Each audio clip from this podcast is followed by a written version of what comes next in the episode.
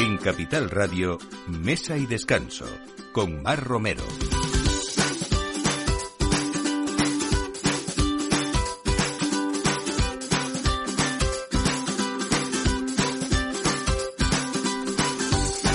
Buenos días, esto es Mesa y Descanso y aquí estamos en la hora de su aperitivo para que no solamente entretenerles y que lo pasen bien, sino que, bueno, intentamos ayudarles a que tomen nota de esos lugares que merecen la pena, donde se come muy, muy bien, donde hay esfuerzo y respeto por el producto, eh, esas bodegas, esos festivales en los que estamos ahora en pleno, de verano, en pleno verano y, y son citas pues prácticamente ineludible para amigos y para familia también. Hoy vamos a hablar con un joven cocinero, eh, pero con muchísima experiencia. Vamos a hablar de la cocina del restaurante Carande, que está en Navacerrada. Con, vamos a hablar de cocina imaginativa, sabrosa y desde luego muchísimo equilibrio entre tradición e, e innovación.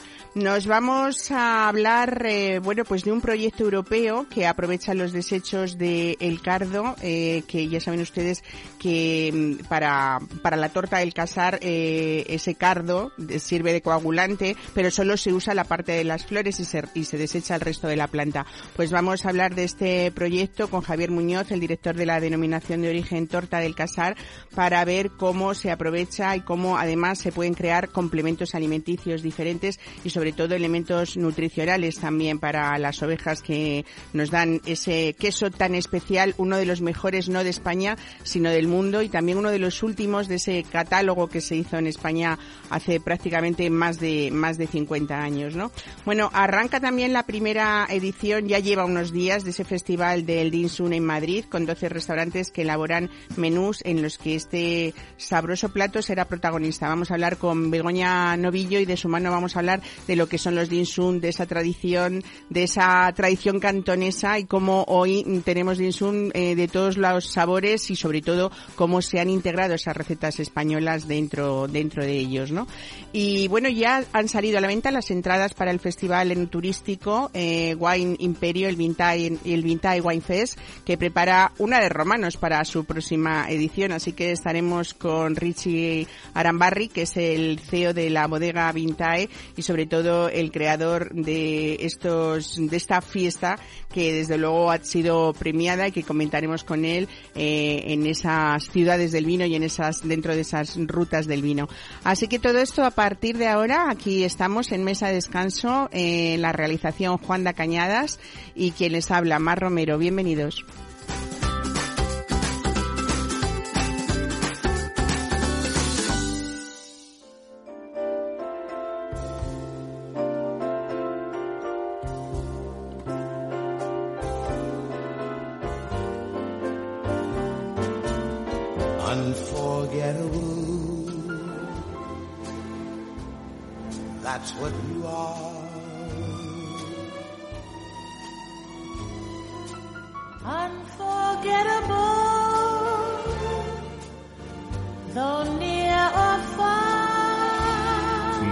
Descanso, Capital Radio.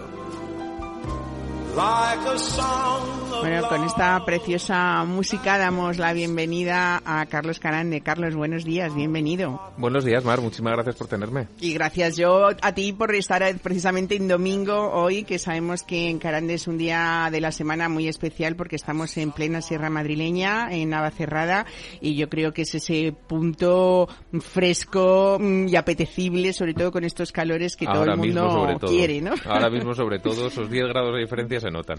Bueno, vamos a hablar contigo de tu cocina, de esa cocina de temporada, con alma, con base tradicional también, pero sobre todo que mm, nos trae sabores clásicos ahora, a la actualidad, y también has sabido convertirlos en, en estos productos en, en recetas innovadoras y en propuestas emocionantes, ¿no? ¿Cómo se consigue ese equilibrio? A ver, he tenido, la verdad, la suerte de, como todo, comer mucho a lo largo de mi vida. Y Me enamoré desde muy pequeño de la, de la gastronomía y considero que esto es el primer paso. Casi todos los que entramos aquí es precisamente por ese amor a, a- a la maravillosa cultura gastronómica que tenemos en España. Y luego, pues he podido aprender de los grandes que ha habido, que considero el maestro Hilario Belaich de Restaurante Suberoa. Qué eh, pena esa reciente... eh, Bueno. bueno, eh, todo el mundo tiene que jubilarse, ¿no? Y, y pero la lo de verdad, Hilario ha sido como Lleva un 10 dolor, años ¿no? jubilándose diciendo Sí, que se sí, iba a sí, sí. Y, y la verdad, pues, haber podido disfrutar de él y aprendido de él es Bueno, un, un lujo. privilegio, ¿no? Y Que- luego- de ese gran maestro. Y luego el tema de la, la verdad que en este mundo nunca dejas de aprender. En el momento dado que dices yo ya, yo ya, pues te has, te has quedado estancado. Entramos aquí precisamente por esa parte creativa. O sea que seguir leyendo, seguir aprendiendo y, y en plasmarlo en lo que considero que es mi cocina. Claro. Fíjate lo importante que es, pues, por supuesto, ser imaginativo. Luego, esos viajes a lo largo de tu vida, cada viaje es nuevo y supongo que trae, pues, esos nuevos aromas, nuevas, eh, todo, nuevos olores, ¿no? Porque Por supuesto. cuando hablamos de esa memoria gustativa o esa memoria olfativa, viene mucho también de ese bagaje que tenemos, pero no solamente en nuestros viajes, sino también, por supuesto, mm, lo que tú decías, esas visitas a restaurantes con, y esa cocina de tu madre y de tu abuela, ¿no? No puedo dejar de nombrar a tu madre, ¿eh? porque este, esta aventura, alguna vez nos la has contado, pero quiero que la repitas, porque es mm, algo muy bonito y una historia preciosa Pues- de cómo una madre se implica en un proyecto de un hijo cambiando su vida laboral por completo, ¿no? Por completo. Tengo la, tengo la suerte, gran parte de mi pasión gastronómica, tengo la suerte, en mi casa siempre se ha comido extraordinariamente bien. Y mi madre no tenía absolutamente nada que ver con el sector de la gastronomía. Ella tra- trabaja en, en finanzas. Y cuando se retiró, yo acabé mi carrera universitaria. Y cuando me, me fui a meter en el Cordon Bleu, que iba a hacer el Gran Diplom, decidió meterse conmigo. Cosa que fue, pues. Y fuiste cosa- el mejor alumno de tu promoción, por cierto. bueno, la verdad que eso Es lo que teniendo a mi madre mu- muy cerca muy cerca a la zaga. O sea, que estuvisteis los dos juntos estudiando. Los dos estudiando juntos y cuando pues ya decidí que tenía algo que algo que contar y tenía algo que quería representar, se metió conmigo en el proyecto y estoy en un momento pues no solamente quién va a ser tu- mejor tu mano derecha que tu madre en la en la cocina, sino que el trabajo que está haciendo es extraordinario. Gran parte de los platos que estamos haciendo ahora mismo en esta nueva carta, uno de los que son personalmente uno de mis favoritos, que es una escalivada, hemos hecho una escalivada de verduritas de verano. La concepción y la idea matriz de ese, de ese plato viene de, viene de Patricia. Fíjate, cuando te formaste en Zuberagua, junto a Hilario, que estábamos comentando, allí que eh, me imagino que aprenderías pues muchísimas técnicas, muchos productos también, y eso es lo que tú dices que es en toda la, la base de tu cocina. Eh, cuentas que 18 meses y 120 platos propios después de, de emprender ese camino. Hoy, ¿cuántos mm, platos podrías decir que son la firma de Carlos Carande? Pues realmente tenemos unos pocos platos que son los que se mantienen inmovibles en carta, como es, por ejemplo, nuestro plato, nuestro pichón, o es nuestro, nuestro cochinillo, las cocochas. em, pero la carta gastronómica, sobre todo, procuro que tiene que ser una carta viva. Eh, no solamente porque a nivel creativo mío, lo bonito, lo que me apetece es crear, ir probando cosas nuevas, el, la cocina de mercado, el ir, es decir, qué tenemos ahora mismo. Por lo que, bueno, pues la verdad que el, número va increciendo. De cada 20 ideas que, eh, que, que surgen, lo mismo se acaban plasmando en el restaurante 6. Pero siempre es ir creando, ir probando, ir, ir viendo hacia dónde podemos llevar nuestra, nuestra cocina. Carlos Encarande, aparte de ofrecer siempre lo mejor de cada temporada, que eso yo creo que es el que manda, ¿no? Lo que manda, el mercado manda y la temporada rey. manda, ¿no? El producto rey. Pero a partir de ahí tú elaboras una carta mucho de herencia mm, de cocina vasco-francesa, no sé si por Sí. esos viajes o por esas costumbres de comer en los restaurantes con tus padres, ¿no? La el fundamento de mi cocina es básicamente es vasco-francés, por supuesto, no solamente por, por mi formación, si mi eh, estu- que estudié en el Cordon Bleu, luego haber trabajado en el País Vasco, lo que he chupado, lo que he comido en todos los restaurantes ahí en el de, de base vasca. Pero bueno, luego tengo también una influencia muy clara japonesa en el sentido de lo que es eso. Mucha siempre- técnica también, por ¿no? eso, Japonesa. siempre lo digo tentativamente, porque cuando decimos esto la gente lo, lo asocia a la cocina fusión, que está tan de moda ahora. Es más un poco lo que es el, precisamente volviendo al producto, lo que es la búsqueda del producto, elaboraciones que hay en la cocina. El, el sushi, que es lo que nosotros consideramos japonés, es una pequeñísima parte de la gastronomía Claro. japonesa.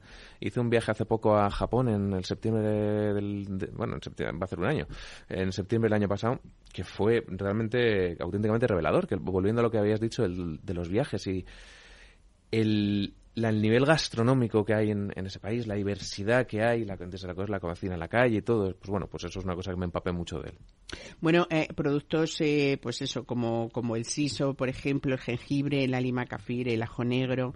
eh, casi me voy de una cosa a otra, pero hablando de todos esos platos de los que luego nos vamos a detener en esa nueva carta, en ese menú degustación, Mm. tanto el corto como el largo, que también me, me gusta mucho una cosa que, que hablábamos el otro día, el que decías, no me gusta que un menú corto sea un- el menú largo reducido. Quiero decir, que son diferentes. Porque si no es como que uno se queda a medias, ¿no? Eh, el cliente se queda a medias como diciendo, no, el corto, pero, me- pero me he perdido algunos platos. Pues no, está concebido como, ese, como tiene que ser ese Y son corto, dos ¿no? historias distintas. Yo siempre considero que un menú de gustación tiene que contar una historia. Es una historia que yo quiero contar a mi cliente. Eh, de que es pues un recorrido por Carande en ese momento. Y el que el menú largo sea básicamente eh, el completo y el corto, bueno, pues te quito cuatro platos, siempre me ha parecido un poco... Que se quedaba cojo, ¿no? ex- Exacto. le, le da un poco la sensación, a mí es lo que me ha pasado muchas veces, o sea, que te quedas con la sensación de que me quedo con la experiencia medias. Y, y no es la historia completa, por lo cual son dos menús completamente distintos, concebidos completamente distintos. Uno yendo más en lo que es el producto de la tierra, el producto que tenemos, pues no solamente cercano, sino que eh, con sabores un poco más eh, de esta temporada que quiero ver. Y el largo, pues, pues el más imaginativo, el que es algo un poco, además lo varío mucho más, el que voy haciendo las pruebas un poco más, más arriesgadas que, que voy haciendo, a nivel más alarde gastronómico que yo puedo pretender en ese, en ese momento. Pero son dos historias paralelas. Bueno, volviendo a esa cultura japonesa que te has empapado desde el año pasado, bueno, supongo que había algo mucho Había más algo ya. antes, anteriormente, pero al final uno se va introduciendo cada vez más en algo que le gusta y acaba siendo un mundo apasionante. Y esto hablando de una carta de vinos que tiene Carande, eh, yo creo que maravillosa, bien escogida, con referencias, algunas de pequeños productores y otras, aunque sean de pequeños productores, muy grandes en el sentido de logros que han hecho esas bodegas eh, grandes referencias en cada una de las denominaciones de origen. Hay un apartado de saques que a mí me sorprende en bastante, bastante gratamente me refiero. Cuéntame un poco. Yo cuando... Yo sí- he sido un amante del sake desde hace muchos años. Y mm, el sake, pues sé que hablasteis de sake hace relativamente poco, o sea que tus, tus oyentes lo, se acordarán, pero mucha gente lo tiene asociado que como es un licor y no tiene nada que ver, es un vino, es un vino, es un vino de arroz y es un mundo apasionante, lleno de, de- de matices, de, de diversas variedades de arroz con el que se puede elaborar que yo siempre pues he querido mucho y tenía claro que quería que tuviese representación en Carande. Y es más en el nuevo maridaje que estamos haciendo en nuestro menú de gustación que llamamos Explora dos de los pases del menú de gustación van maridados con sake porque son son es un vino extraordinario para acompañar para introducir obviamente pues Como muy comodín también, ¿no? Como para platos difíciles nuestros incluso. para ¿no? platos que el vino tradicionalmente no ha ido bien. No ha ido bien. Véase la alcachofa, que lo hablamos. Los espárragos, el día, los espárragos, alcachofas, porque son los tenemos estos amargos que, que, que es con el, el- o estos umamis que no suelen ir muy bien con el vino. El saque es maravilloso para esto, porque el saque siempre ha sido un limpiador. Y una cosa de las que lo que suelen hacer es precisamente te limpia la boca haciendo que cada siguiente bocado sea novedoso, sea, sea, sea pues un bocado de reinicio, por así decirlo. Por lo cual, bueno, pues tenemos ahora mismo una selección de casi 20 saques eh, distintos que vamos introduciendo a nuestros clientes, te los Qué bueno. tanto por copas, botella, o sea que la es verdad... otro mundo tan apasionante como el vino porque tenemos pues eso desde los afrutados hasta los secos a mí particularmente igual que en el vino me gustan más esos saques Sí. más secos eh, y estamos en una gama amplísima incluso de precios no porque Por hay verdaderas joyas en Carande no Eh, tenemos algunas cositas muy especiales para los clientes que realmente pues eh, se van introduciendo, que cada vez son más. Eh, y algunas de ellos lo que son para mí, pues esas, esas joyas significativas que son realmente la mayor representación que puede haber dentro de lo que sea un Jumai de Jinjo o, distintas regiones, de, por ejemplo, uno de mis favoritos, uno que tengo de Niigata en, en Japón, que son extraordinarios. Pero luego tenemos saques mucho más asequibles. El saque no tiene por qué ser un producto caro, te- pues, pero que siendo pasa lo mismo que con los vinos nuestros. O sea, tenemos de repente unos vinos calidad-precio extraordinarios, pero luego podemos ir subiendo, subiendo la gama La todo lo que según queramos. queramos, claro.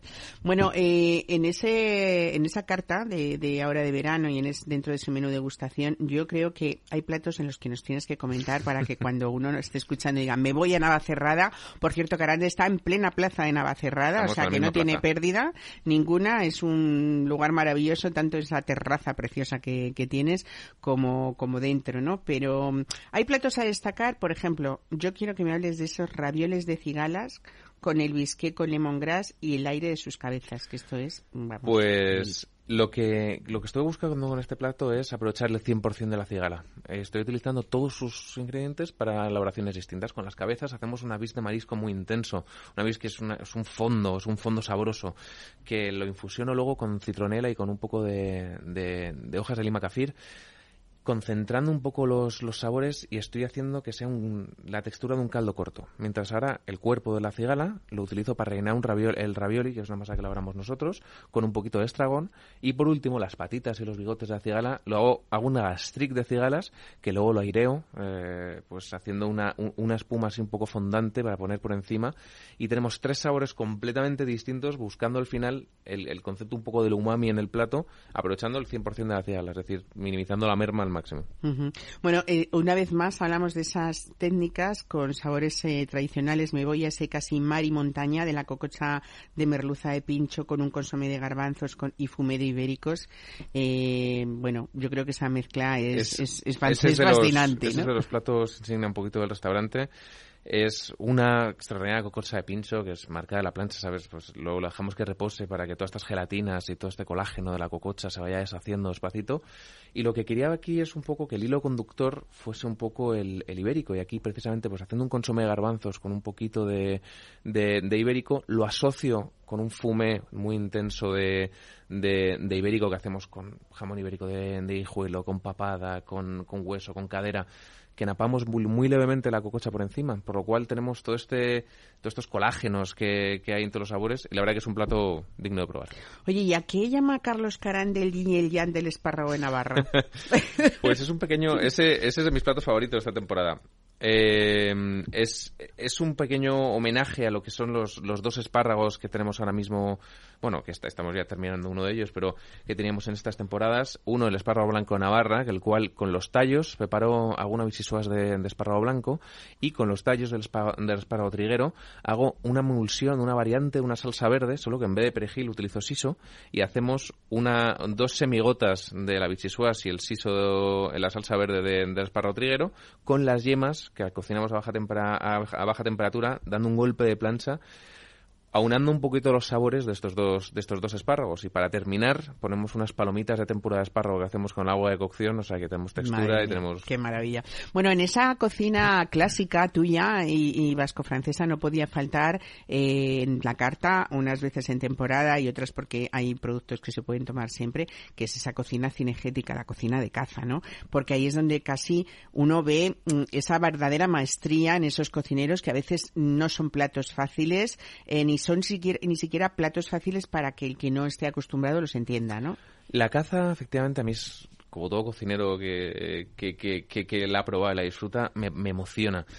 Pero efectivamente, como dices, hay mucha gente que es muy intensa, por lo cual el tratarla es importante. A mí en Carande siempre ha tenido mucha representación la caza, no solamente pues hemos tenido liebre, hemos tenido, hemos tenido, tenemos ahora mismo pato, tenemos pichón.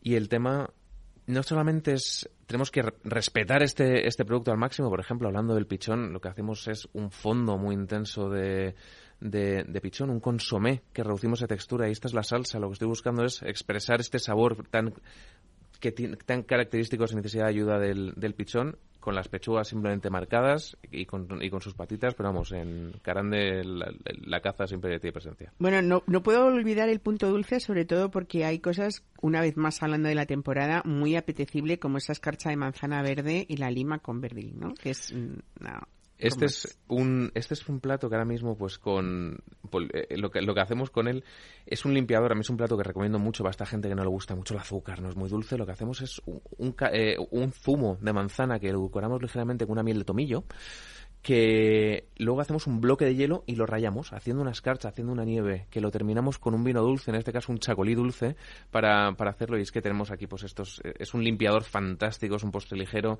y es un postre que ahora mismo, pues la verdad que con el calor que hace, funciona muy bien. Bueno, volvemos a lo clásico también con esa, spa- esa paulova de frutas de temporada, que son palabras ya de esto. Esto es como cuando hablamos a veces del solomillo Wellington, ¿no? Sí. Que volvemos otra vez, qué gusto, a aquellos eh, platos clásicos, grandes platos clásicos, ¿no? O esa manzana caramelizada con calvados y la, la crema inglesa especiada, ¿no? Ahí se encuentra sobre todo esa delicadeza, ¿no? Eh, no sé si hay mucho ahí de Patricia, Eso, pero seguro eso, que, que hay, sí, ¿no? Hay mucha presencia de mi madre, entre ellos la Pavlova. La Pavlova ha sido mi tarta de cumpleaños muchísimos años que hacía mi madre. Y tenía claro que lo que te quería tener. Efectivamente es un postre clásico, pero es un postre tan bueno. Mar, o sea, es- es crujiente, es aéreo. Y obviamente, pues bien elaborado es una delicia. Pues nada, Carlos Carande, se lo podemos resumir así, exigente, serio, perfeccionista y sobre todo resolutivo, que es lo importante, y, esa cocina que se basa sobre todo en ese respeto al producto, pero yo aportaría a decir que también es una cocina elegante, eh, que uno sale de Carande como diciendo, he disfrutado, ¿no? La palabra experiencia cada vez nos gusta menos, pero es verdad que no es ir a comer simplemente, ¿no? Es un lugar precioso, ideal para estos días de, verano, pero siempre en invierno también, y desde luego está ese equipazo y esa acogida que siempre es como llegar a casa y vosotros ahí con los brazos abiertos. Pues Así que muchísimas gracias por venir. Muchísimas gracias a ti, Mar, verdad. Y como estabas diciendo, tienes tu casa ahí siempre que quieras. Un abrazo, gracias, Carlos.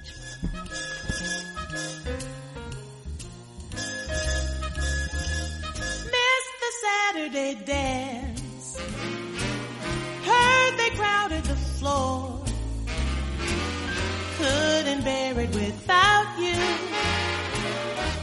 get around much anymore.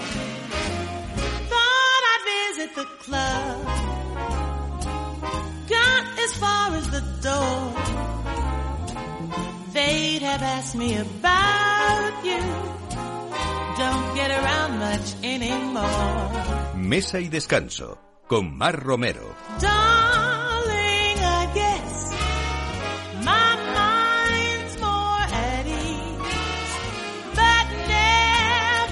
Pues les hablamos ahora de un proyecto europeo muy interesante que sirve, entre otros proyectos, para aprovechar los desechos de ese cardo con el que se coagula el queso torta del casar. Eh, hablamos hoy con Javier Muñoz, el director de la denominación de origen de este queso, uno de los grandes quesos, como les decía, no solamente de España, del mundo y sobre todo yo creo que va a ser, pues eso, un importante impacto socioeconómico en Extremadura también. Eh, Javier Muñoz, buenos días, bienvenido Mesa y Descanso. Hola, buenos días, gracias. Bueno, tenemos que hablar, a ver, en principio vamos a decir que la denominación de origen de torta del casar utiliza esa flor de cardo silvestre, perdón, que es como un agente coagulante para, para darle al queso esa cremosidad y ese sabor amargo característicos que tienen, ¿no? Sí, efectivamente. Sabes que una de las cuestiones diferenciales de nuestro queso de la torta del casar respecto a otro, que eso no utiliza coagulante animal, utiliza coagulante vegetal. Ahora estamos a punto de, empezar a, cosechar la, planta porque con estos calores, finales o de junio, principio de julio, es cuando el Cinara cardunculus, que es el nombre, el nombre científico de la, de la planta, está floreciendo y recogeremos pues la cosecha, vamos, se recogerá, se comprará la cosecha bueno, pues para suministrar a las queserías durante todo el año. Siempre hacemos lo mismo, se recolecta, se seca y esa parte de la, de la flor, la parte alta de la flor, lo que es la, la parte morada es la que se utiliza para la elaboración de torta del casar, bueno, pues se seca y se guarda y ya se distribuye para todo el año. Javier, vamos a hablar un... Sí, perdón.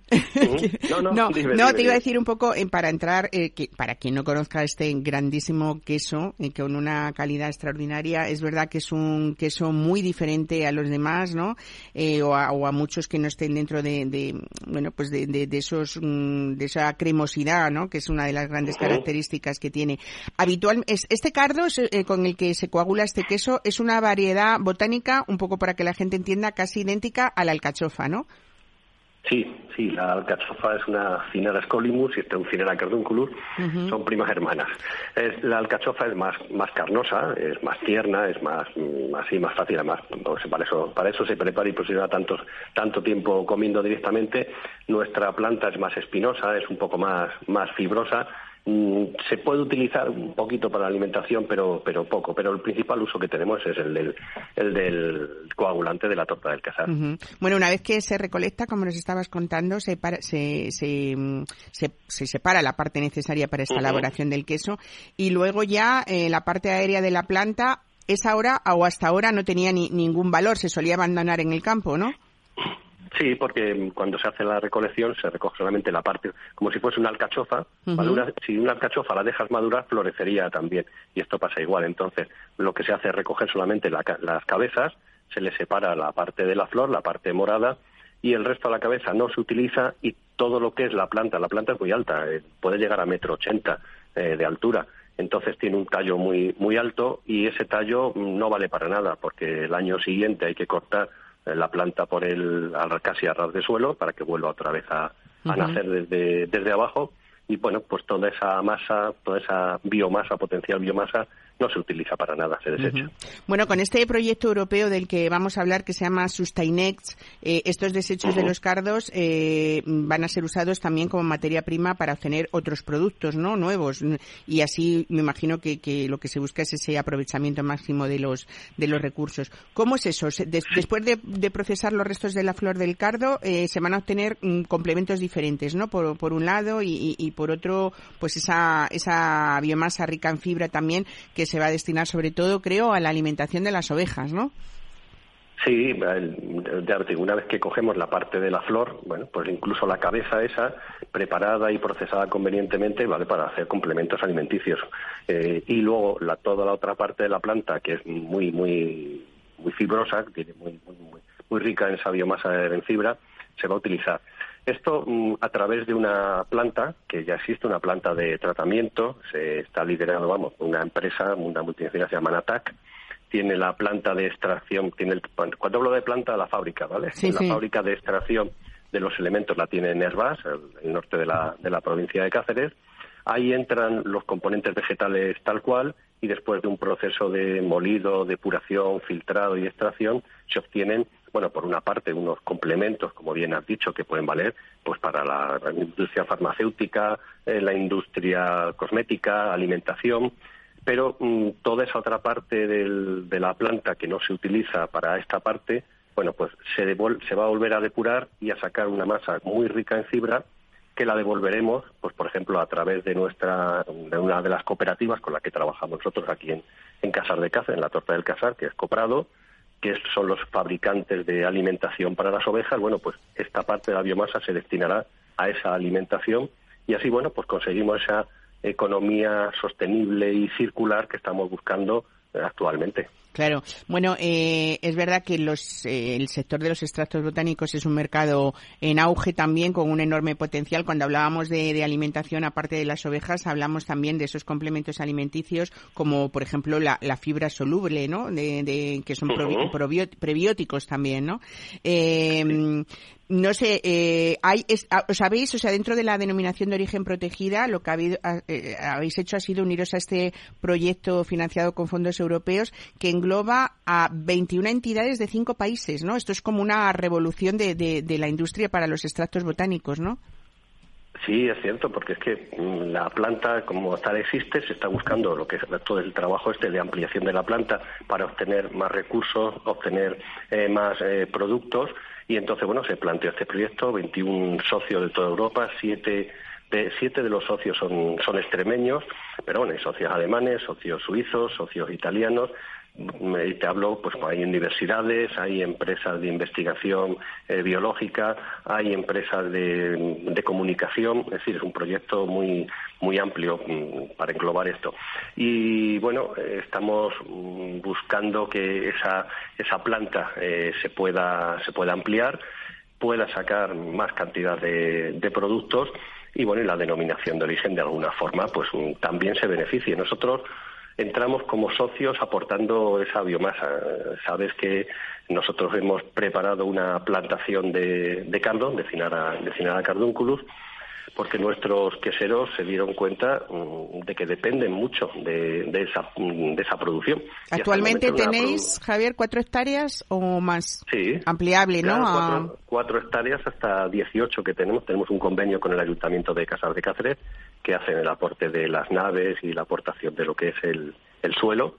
Y eso es lo que queremos, eh, queremos explotar de forma, bueno, un poco intensiva porque mm, la planta silvestre, como se recoge ahora, pues nos podríamos encontrar que un día nos quedamos sin suministro de, de coagulante de cuajo y si nos quedamos sin suministro de cinara, cerramos la denominación de origen. claro.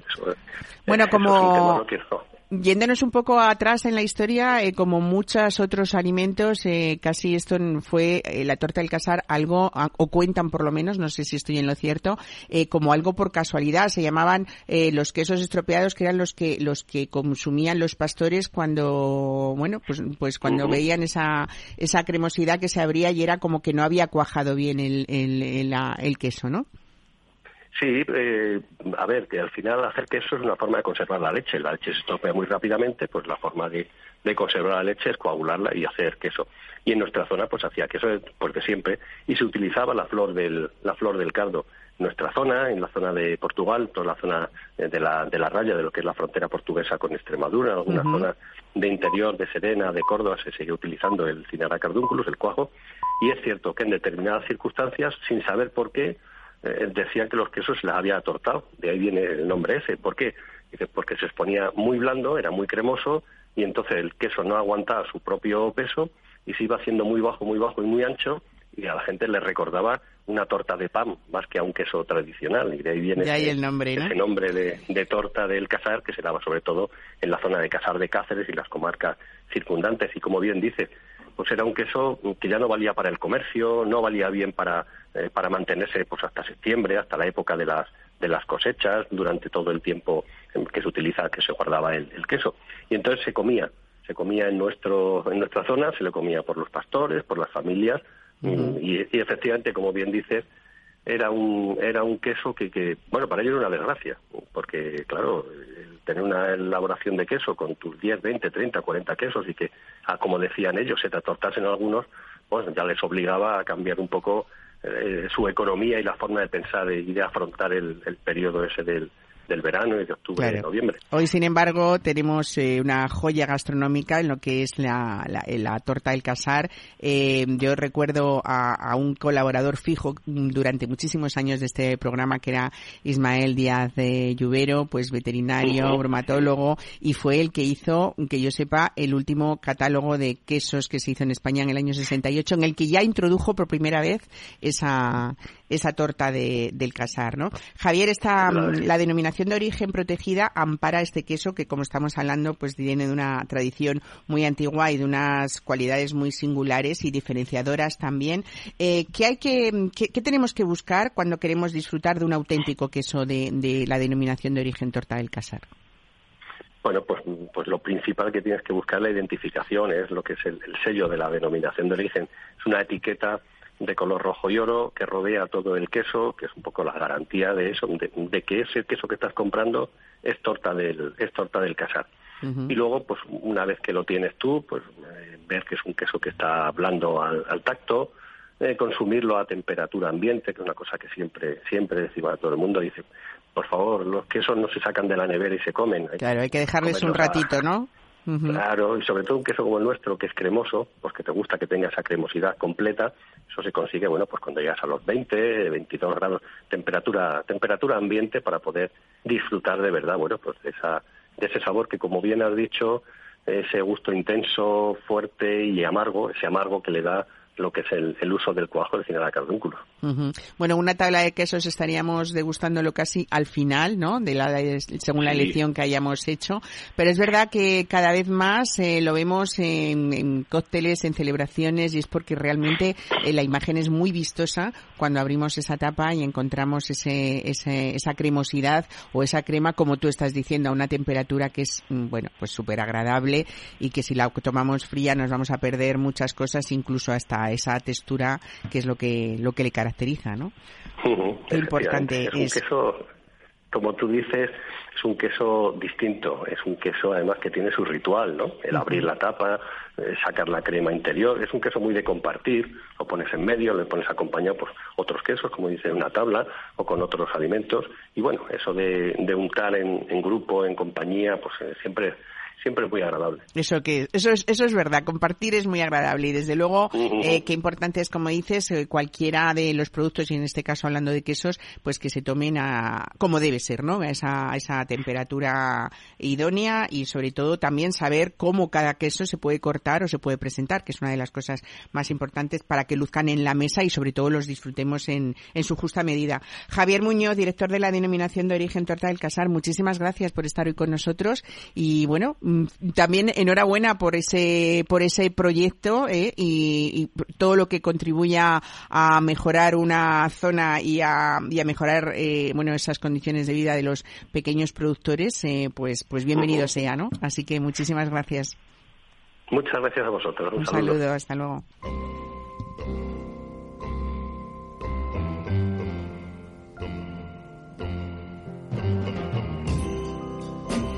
If I stayed Mesa y descanso. Capital Radio.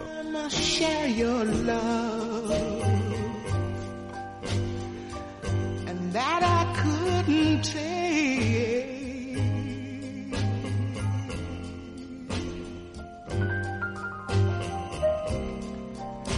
Bueno, pues hablamos ahora de un pequeño bocado que ha conquistado Occidente desde hace ya bastantes años, que es el, el dinsum, ese bocado oriental, que a veces no sabemos muy bien eh, qué es exactamente o qué se diferencia, por ejemplo, de los dumpling o de las gyozas, y sobre todo lo que tenemos que saber es cuál es el secreto de su éxito.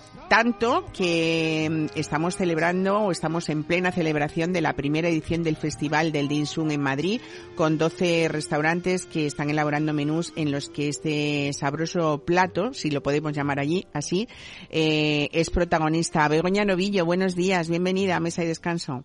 Hola, muy buenos días, Mar. Encantada de estar contigo de nuevo. Gracias. Bueno, estamos desde el 16 de junio, pero todavía tenemos días para disfrutar porque hasta el 29 de julio en Madrid está No, esta... hasta, hasta el 9. Hasta el de 9, julio. perdón, sí, sí, es- estaba Sí, leyéndolo sí. y me he equivocado. Hasta el 9 de julio estamos en esta celebración del Festival del Bote del Dragón. Cuéntanos, porque esto es una fiesta tradicional china que lo que hace es dar la bienvenida al verano, ¿no? Efectivamente, se celebró entre el 22 al 24 de junio. Eh, efectivamente, es como nosotros, nuestro solsticio de verano, pues ellos celebran, ya sabes que los chinos mm, son, para estar, son, son muy clásicos, ¿no? Celebran la entrada del año nuevo, celebran la entrada al verano, lo celebran prácticamente todo. y, y la mejor manera de celebrarlo es comiendo. Es comiendo, claro que sí, Es compartiendo, mejor. porque además... Claro, el Dinsun, eh, estábamos hablando que yo creo que es uno de sus bocados más icónicos. Eh, vamos a hablar luego después, si te parece un poco, para quien no haya disfrutado de ellos o no sepa muy bien sus orígenes. En realidad era un bocado desde el principio, pues para acompañar el té, eh, que es algo que toman té los chinos a cualquier hora de- del día y en cualquier momento. Y era pues para eso, pues para acompañarlo un poco y, y también hasta hoy, pues para, para compartir, ¿no? Efectivamente, es un plato pequeño, es un poco el equivalente, entre comillas, a nuestras tapas. Y realmente, efectivamente, era, bueno, pues para acompañar el té, que como tú bien dices, lo toman a todas horas.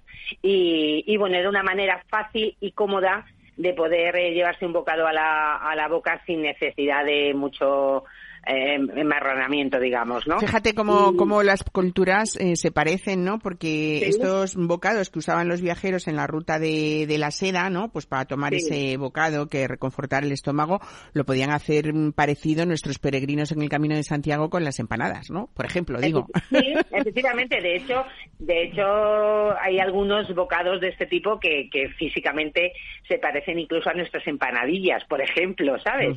Entonces, eh, lo bueno que tiene el dim sum, aparte de que es, yo creo, de los bocados más conocidos de la gastronomía china, en este caso de la cantonesa, porque el origen realmente del, del dim sum eh, viene de la cocina cantonesa. Tú ya sabes que China es un país eh, enorme y, al igual que nosotros, distribuyen el país por distintos tipos de comida. La comida cantonesa quizás es la más occidentalizada en cuanto a los sabores, Ujú. porque no es una tiguanesa que es como más picante, Sí. es más tranquila, es más fácil y bueno, pues llega mucho más paladares eh, este tipo de, comida, ¿no? El dim sum precisamente es uno de los mayores exponentes y, y el que ha ido a un restaurante chino se ha encontrado siempre dim sum en sus diferentes facetas de, de tamaños, de sabores y además ahora lo bueno que tiene, porque antes eran como con los clásicos no dim sum cuando cuando nacen no de la gastronomía china pues eran de verduras de ternera normalmente ese era el relleno pero es que a día de hoy eh, en, Madrid por ejemplo se han eh,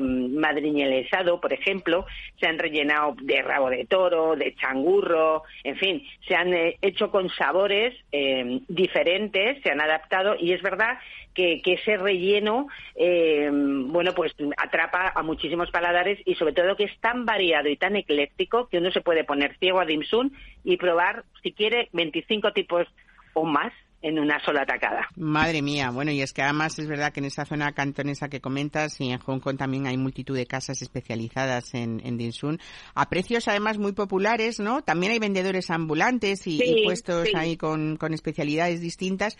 Y bueno, esto es lo que en esta, volviendo al festival eh, del Bote del Dragón, el festival de dim sum, es lo que creo que han pretendido, pues hasta el 9 de julio, eh, estos eh, distintos eh, que, que, tienen también, eh, yo creo que, que sus, bueno, sus versiones, ¿no? Porque el hilo conductor es un poco ese, este, este pequeño producto, pero también es verdad que aquí lo que se trata es de ensalzar sobre todo esa riqueza gastronómica china.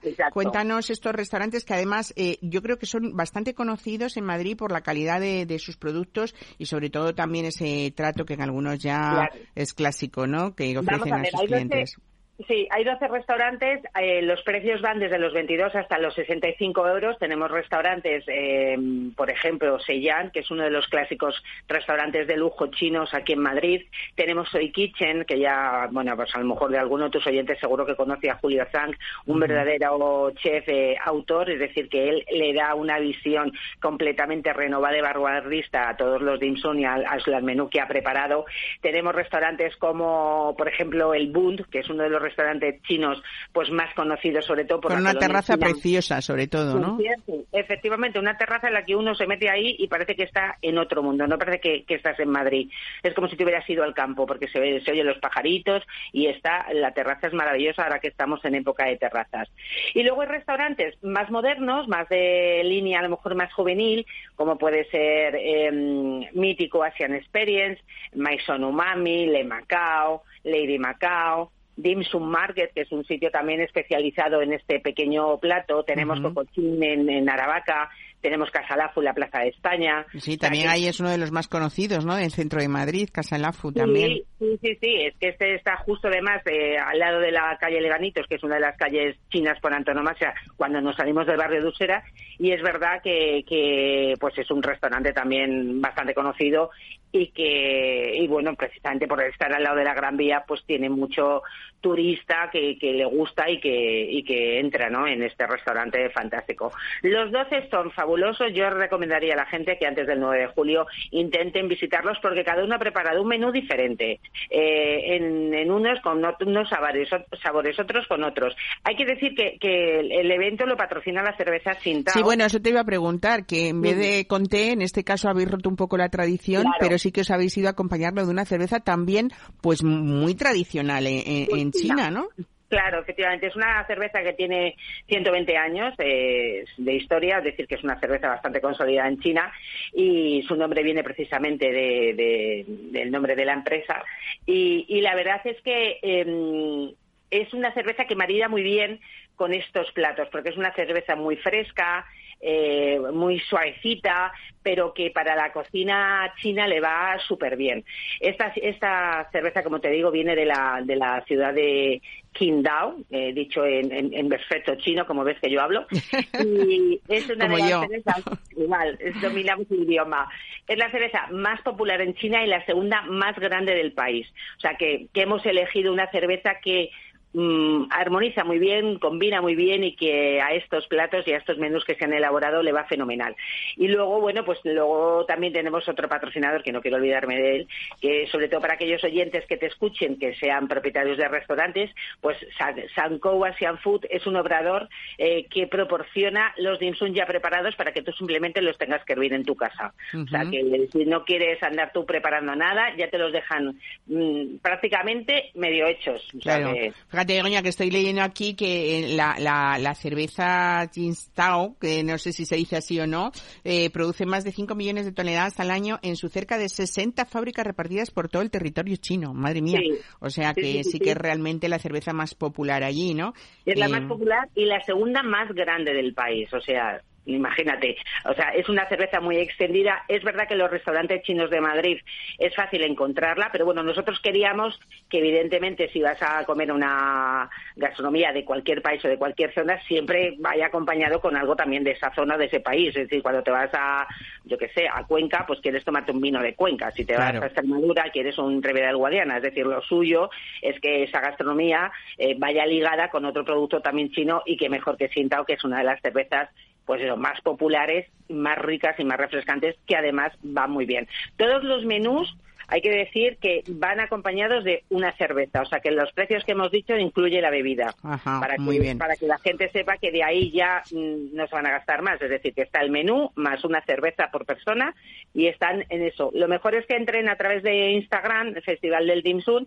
y ahí vienen los restaurantes participantes, direcciones... Y eh, los precios menús. de cada uno, ¿no? De, de cada uno de sus menús, porque como has dicho van desde los 22 euros hasta los 65, o sea, para para todos los gustos. Y lo mejor de todo es que mm, eh, de los más caros a los más baratos son eh, restaurantes súper reconocidos, como hemos dicho, pues por su trayectoria y sobre todo su su calidad también, ¿no? Claro, vamos a ver, es que, es que hay restaurantes de lujo, como puede ser Seyhan, que es, eh, como te decía, uno de los de asiáticos más lujosos de Madrid, donde se comen fabulosamente bien, y aparte de esa, de esa primera parte del menú que lleva un montón de dim sum, porque ellos están especializados en este plato, precisamente, el plato principal es el pato laqueado, que ya sabes que es otro de los De referentes. los la grandes, claro que sí. O sea, que es un menú también cada uno adaptado pues para su- a sus cartas, a sus precios, a sus clientes, en fin, a qué gustos para todos y para todos los bolsillos. Pues nada, ya saben ustedes, hasta el 9 de julio pueden disfrutar todavía de esta edición del Festival del Dim Sum en todos estos restaurantes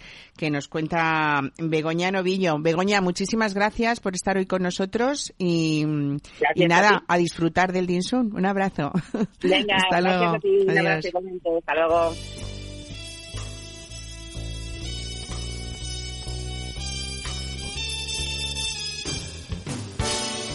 Mesa y descanso con Mar Romero.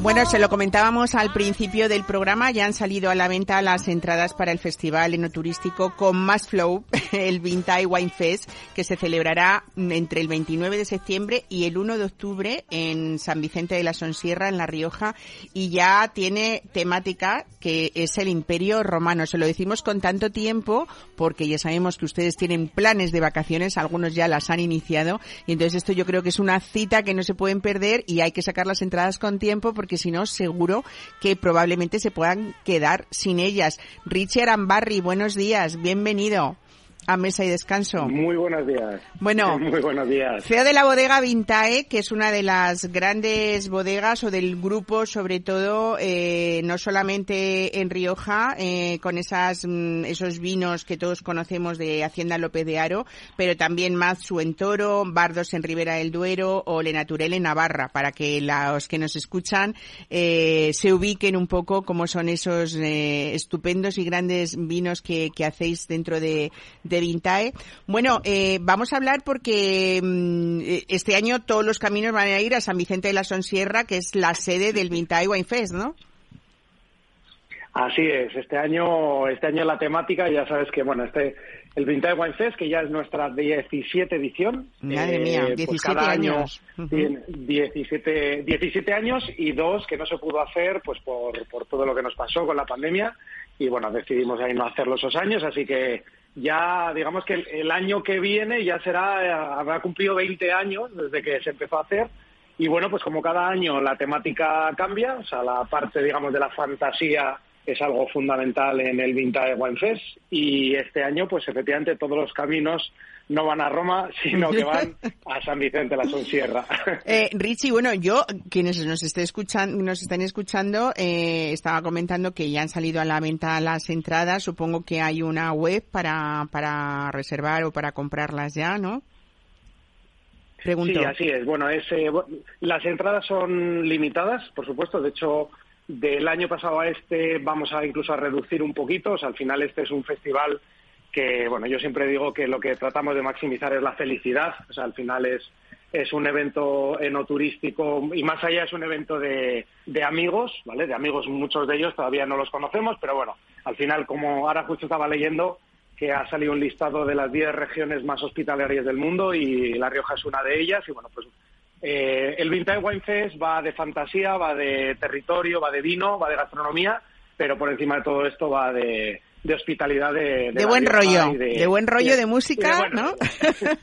bueno, eh, cada edición que sé que además eh, pues hay muchísimas personas que repiten año tras año, ¿no? Y van ya tienen marcada su, su fecha en el calendario. En este caso, todos los que quieran ir, además no sé, supongo que debería de ser obligado, no lo sé, el disfrazarse en este caso, pues supongo que, que de, de peli de romanos, ¿no? De legionarios, de emperadores, de plebeyos, de esclavos y, y de gladiadores, de todo, ¿no?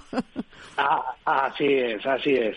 Así es, bueno, por supuesto, bueno, no es que sea obligatorio, es como si vas a, una, bueno, a una fiesta y hay una temática, pues todo el mundo tiene que ir. Y además la gente lo hace, bueno, de hecho la gente está siempre esperando la temática porque, bueno, pues se lo trabajan eh, impresionante. O sea, al final eh, la gente se lo curra un montón y trata, además, bueno, son, son también temáticas muy abiertas, ¿no? El año pasado circo, eh, pues imagínate también, ¿no? Todo lo que abarca y bueno, pues claro, eh, Roma, Roma también, ¿no? Pues eh, eh, digamos que, la creatividad eh, puede hacer a que este año, que seguro que habrá pues una diversidad de disfraces espectacular como todos los años y bueno, y luego ya lo que es la fiesta que nosotros, pues tanto lo que es el Vintage Wine Fest como el propio San Vicente de la Sonsierra se ponen de gala. Vamos a poner pues a las personas que nos escuchan un poco los dientes largos porque aquí hay tres días con mucha enjundia, ¿eh? Vamos a ver, empezamos el viernes 29, ¿no? Eh, que comienza por la tarde con una ruta de tapas y vinos ya, empezando por ahí, ¿no? Sí, el, eso es. El viernes es, digamos, el día de aperitivo. La gente llega, pues bueno, de de hecho viene gente de todas partes de España y mucha gente que viene también del extranjero, ¿vale? Y entonces, bueno, pues van llegando y el viernes, pues es una ruta, digamos, por el pueblo de San Vicente, eh, probando las tapas locales, hay música en directo, hay, bueno, siempre eh, hay alguna charanga, algún grupito de música.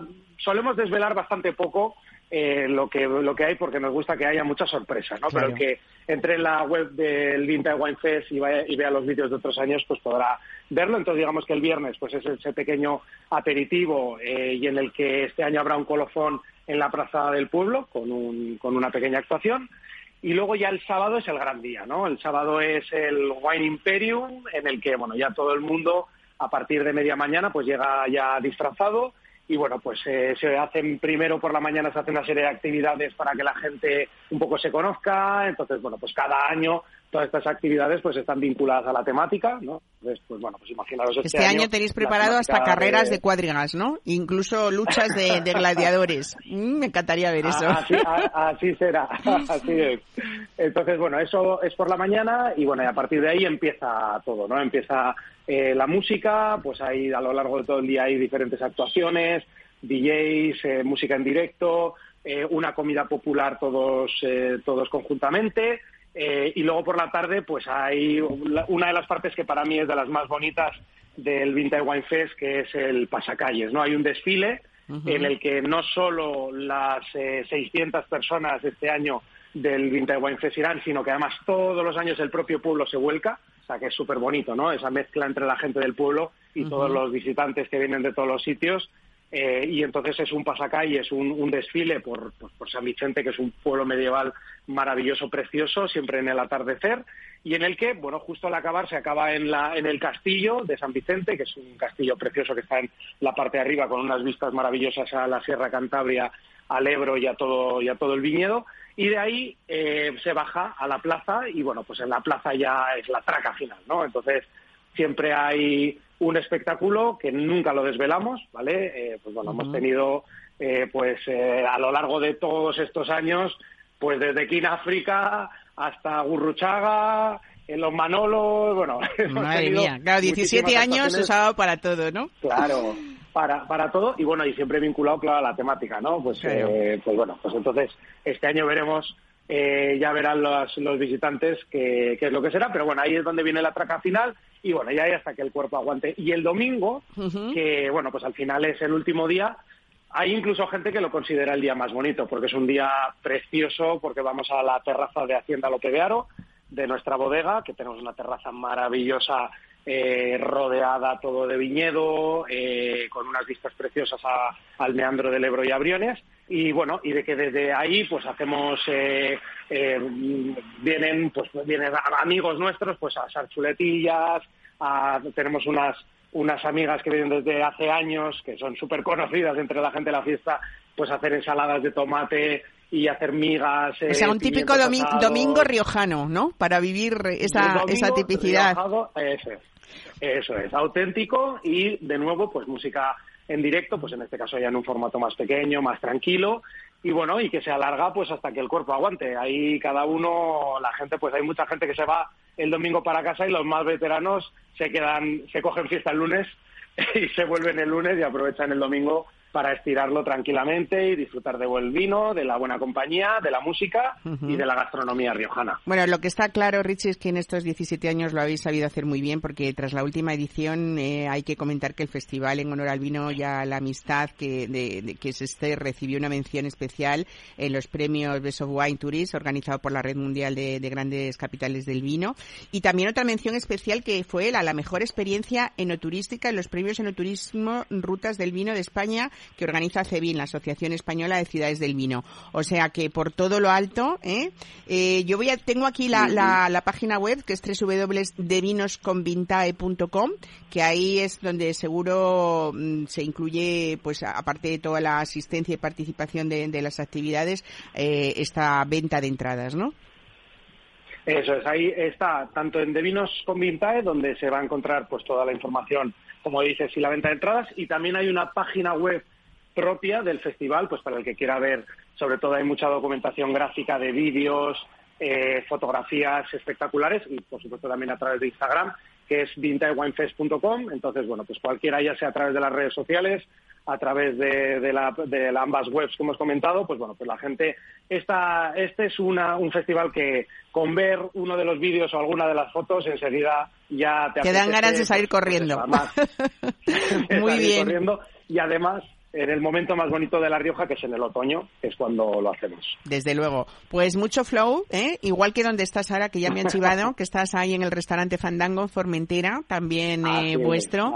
Qué ricas esos arroces y esas brasitas que, que se pueden disfrutar allí, sobre todo pues en esa isla tan preciosa, ¿no? Así que Así nada, es. qué privilegio. Pues la próxima Bueno, vez te espero.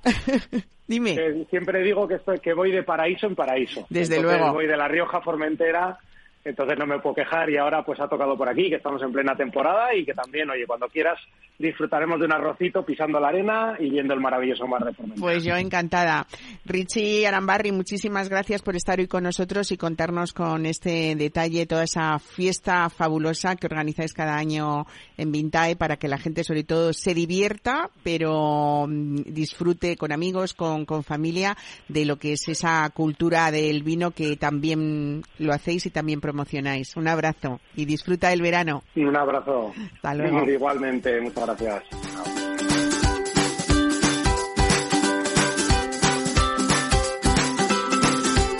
Pues aquí les dejamos. Eh, esperamos que se hayan entretenido y que sobre todo les haya servido para esos apuntes. Si es que no tienen planes, tenemos algunos como este que les acabamos de comentar que queda después del verano. Así que la semana que viene estaremos aquí de nuevo en mesa y descanso. Disfruten de lo que queda de domingo.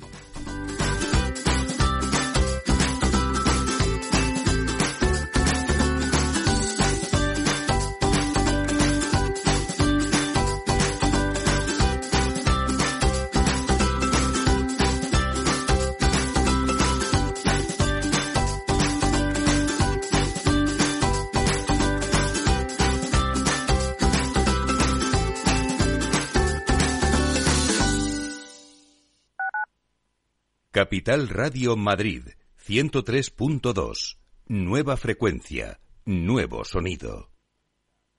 Restaurante Ferreiro, todo el sabor de la cocina asturiana con los mejores pescados de pincho de nuestros mares y nuestras carnes del Principado. Recetas sabrosas y actualizadas junto a los platos más emblemáticos de la alta cocina asturiana. La fabada, premio la mejor de Madrid 2017 y las verdinas con bogavante y almejas. Pruebe nuestro famoso arroz con leche y nuestros menús diferentes en cada temporada. Calle Comandante Zorita 32, teléfono 91 553 93 42. Una recomendación del programa gastronómico Mesa y Descanso.